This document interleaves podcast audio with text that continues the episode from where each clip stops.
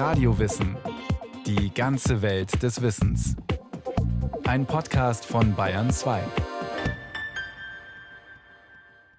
Hier ist Radio Wissen. Vertrauen ist elementar. Ohne Vertrauen lebt keine Partnerschaft und keine Gesellschaft. Ohne Vertrauen in uns selbst können wir keine Entscheidungen fällen. Aber wie entwickeln wir Vertrauen und wie gewinnen wir es?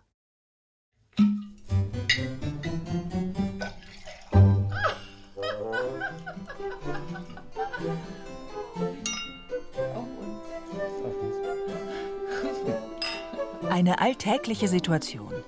Zwei Menschen haben sich gerade erst kennengelernt. Vielleicht eine Frau und ein Mann. Und die treffen sich jetzt zum ersten Mal und die sitzen sich gegenüber bei einem netten Dinner. Dann braucht es Blickkontakt, dann braucht es Sprache, dann braucht es Dialog und zwar über das, was den anderen gerade beschäftigt und was ich gerade bei einem anderen auch wahrnehme und was ich verstehe. Also das sich einfühlen in die Innenwelten, Gedanken, Gefühle, Handlungsabsichten des anderen, das ist dann auch ebenso vertrauensbildend. Vertrauen, das ist für den Psychoanalytiker Professor Karl-Heinz Brisch ein zentraler Begriff. Als Bindungsforscher weiß er um die große Kraft der vielen kleinen, vertrauensbildenden Gesten, Blicke und Sätze, mit denen Menschen einander Aufmerksamkeit zeigen können.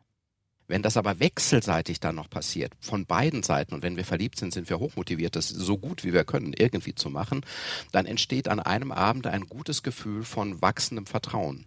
Und wir gehen nach Hause und denken, ist doch komisch, ich kenne diesen Menschen jetzt gerade ein paar Stunden und ich fühle mich dem so vertraut, als würde ich den schon viel, viel länger kennen.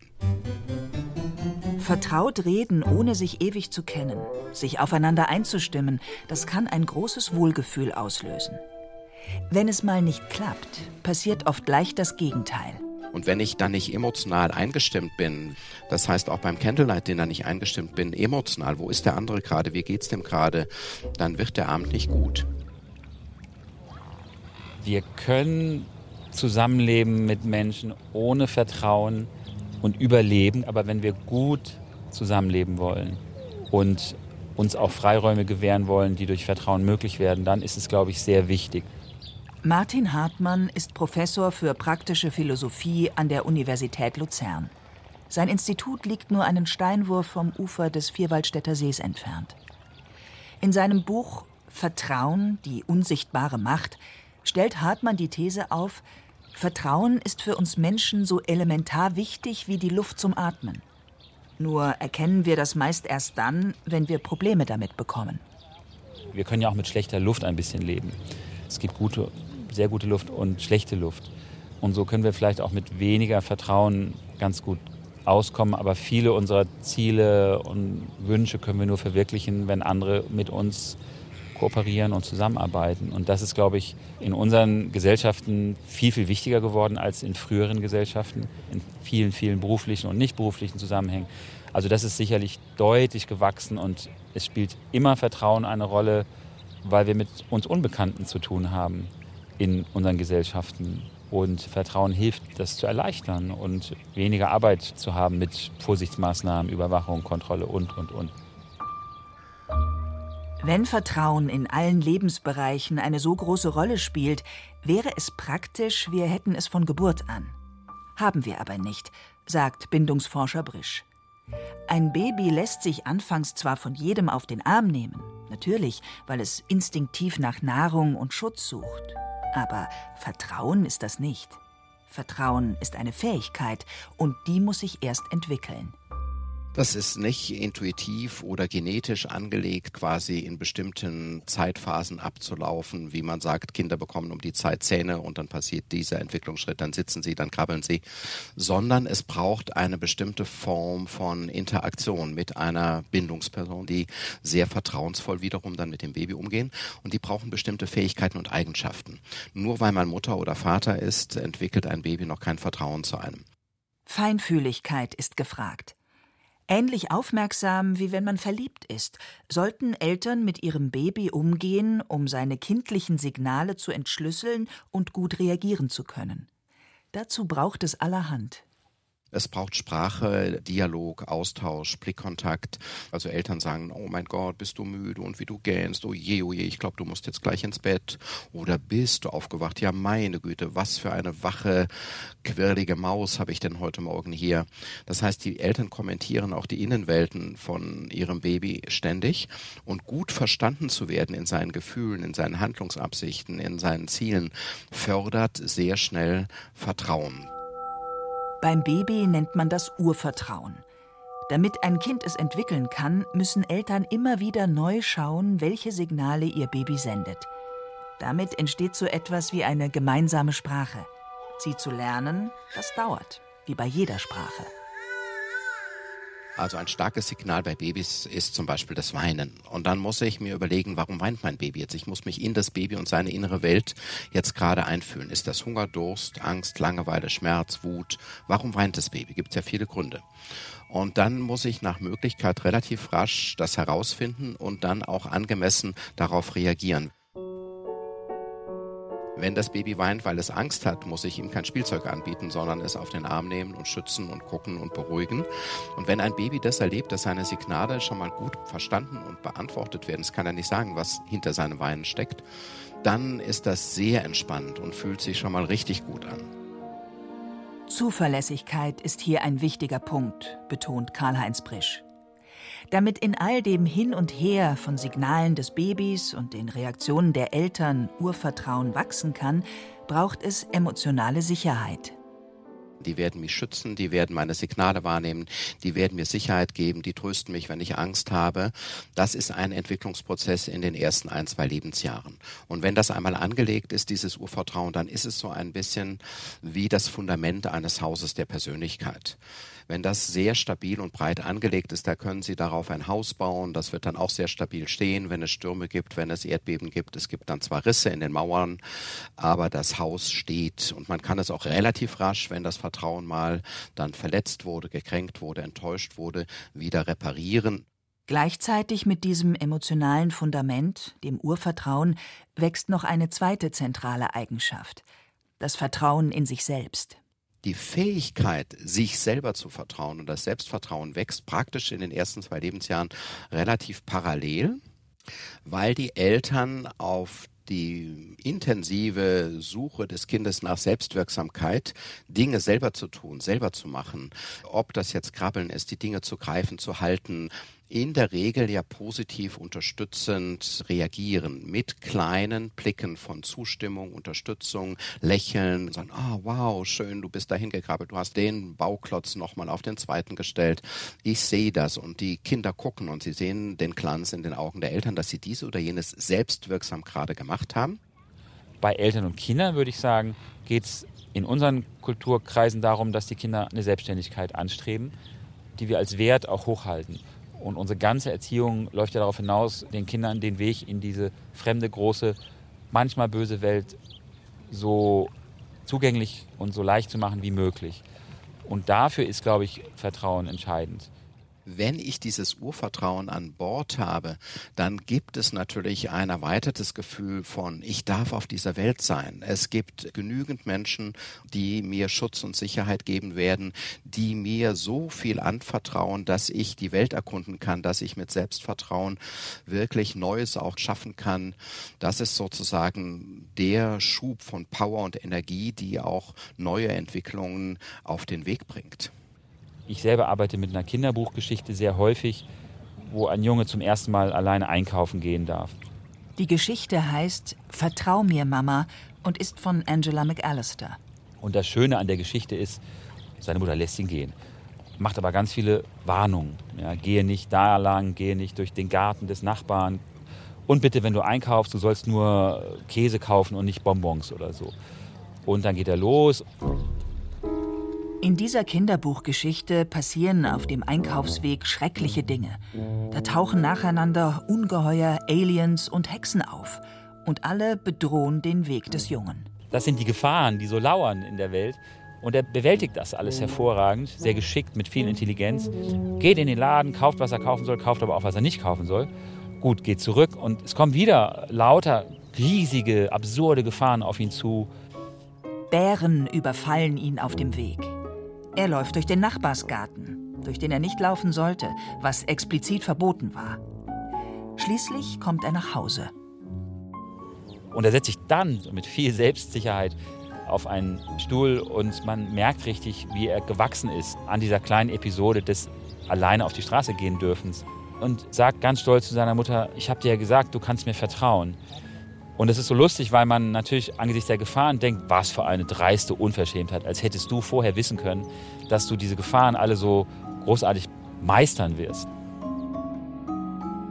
Vordergründig dreht sich die Geschichte um die mutigen Heldentaten des Jungen. Aber im Grunde erzählt sie von der enormen Schubkraft, die das Vertrauen entwickelt, sobald man es mit an Bord hat. Also hier das wohldosierte Vertrauen der Mutter in ihren Sohn. Das heißt, Vertrauen schenken meint, ich lasse dich ein bisschen frei. Du darfst etwas machen. Du darfst einkaufen gehen. Ja? Und wenn er dann zurückkommt, dann merkt man, dass er durch das Vertrauen auch Selbstbewusstsein und Selbstgewissheit und Selbstvertrauen erlangt hat.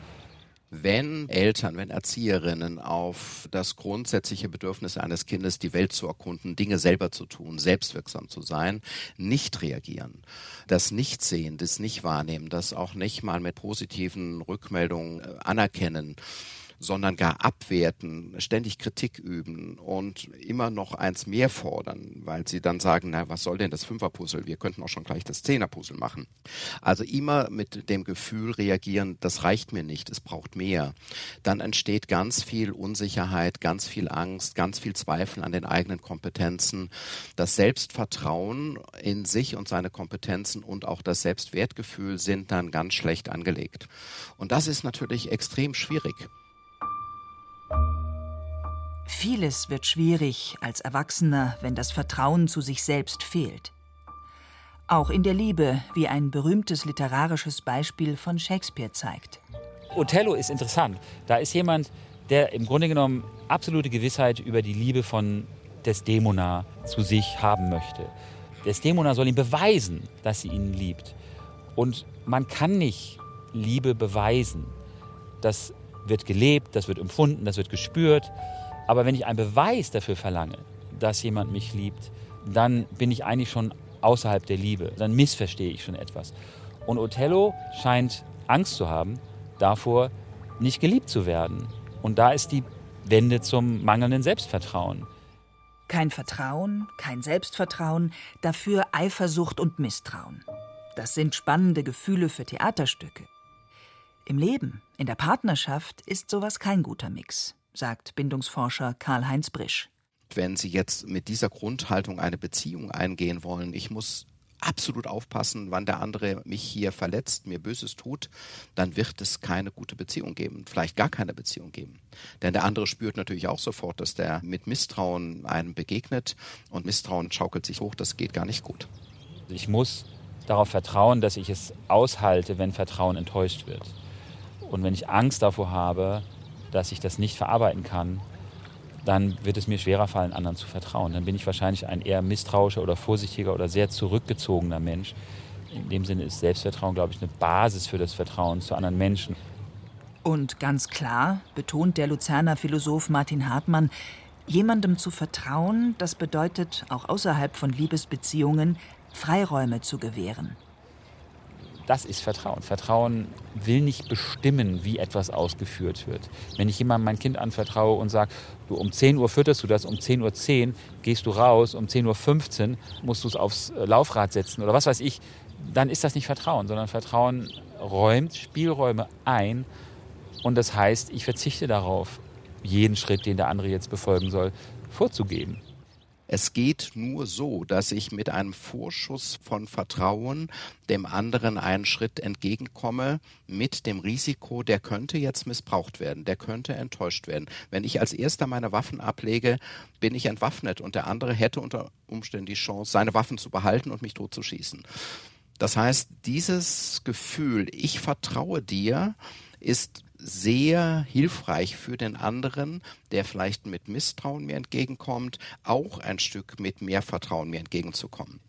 Der Vertrauensvorschuss ist die beste Investition, wenn ich das Vertrauen eines anderen Menschen gewinnen möchte.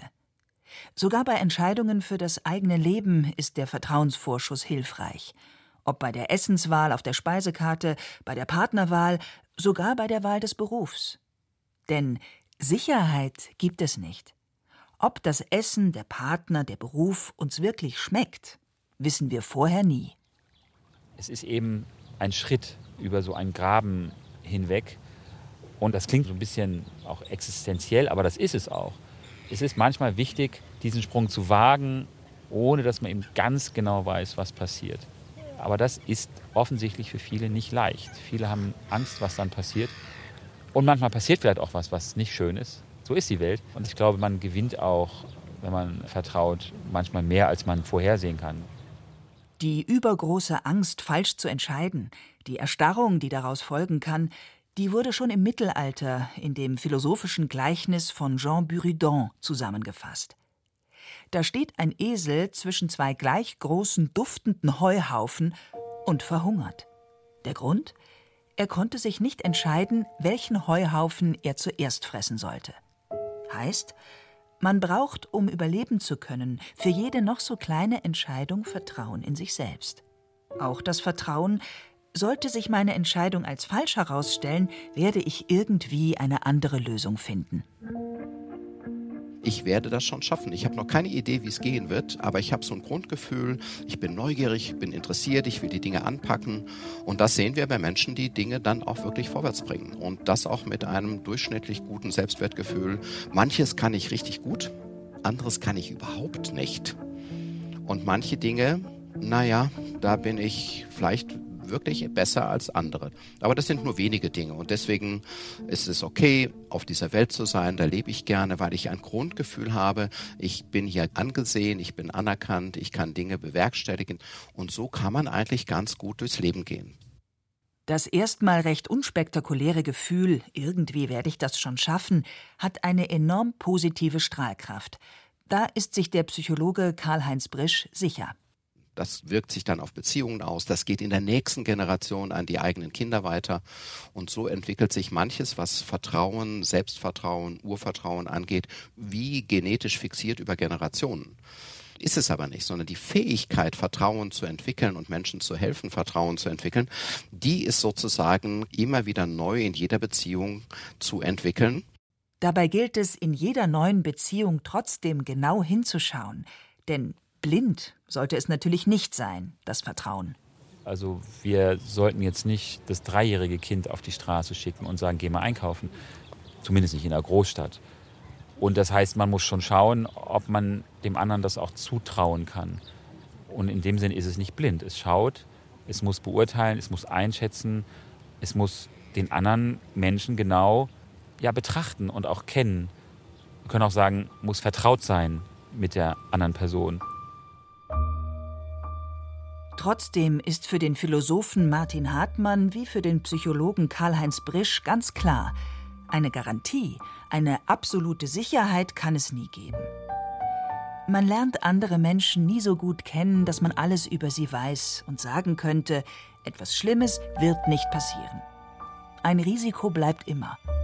Enttäuschungen treffen auch Menschen, die ein stark ausgeprägtes Urvertrauen haben und denen Vertrauen sozusagen immer wieder nachsprudelt, wie aus einem tiefen Brunnen. Der kann im schlimmsten Fall auch mal vergiftet werden und dann muss man sich sozusagen durch gute emotionale Verarbeitung reinigen, dass die Quelle auch wieder nachfließt im Sinne eines Urvertrauens und sie wieder neu daraus schöpfen können. Ich war traurig, wütend, ärgerlich, aber jetzt habe ich das verarbeitet und kann wieder neu vertrauen. Nur genau so geht liebevolle Beziehung zu Kindern, zu Partnern, Menschen im Team. Anders wird es nicht funktionieren, wird es höchst komplex und schwierig.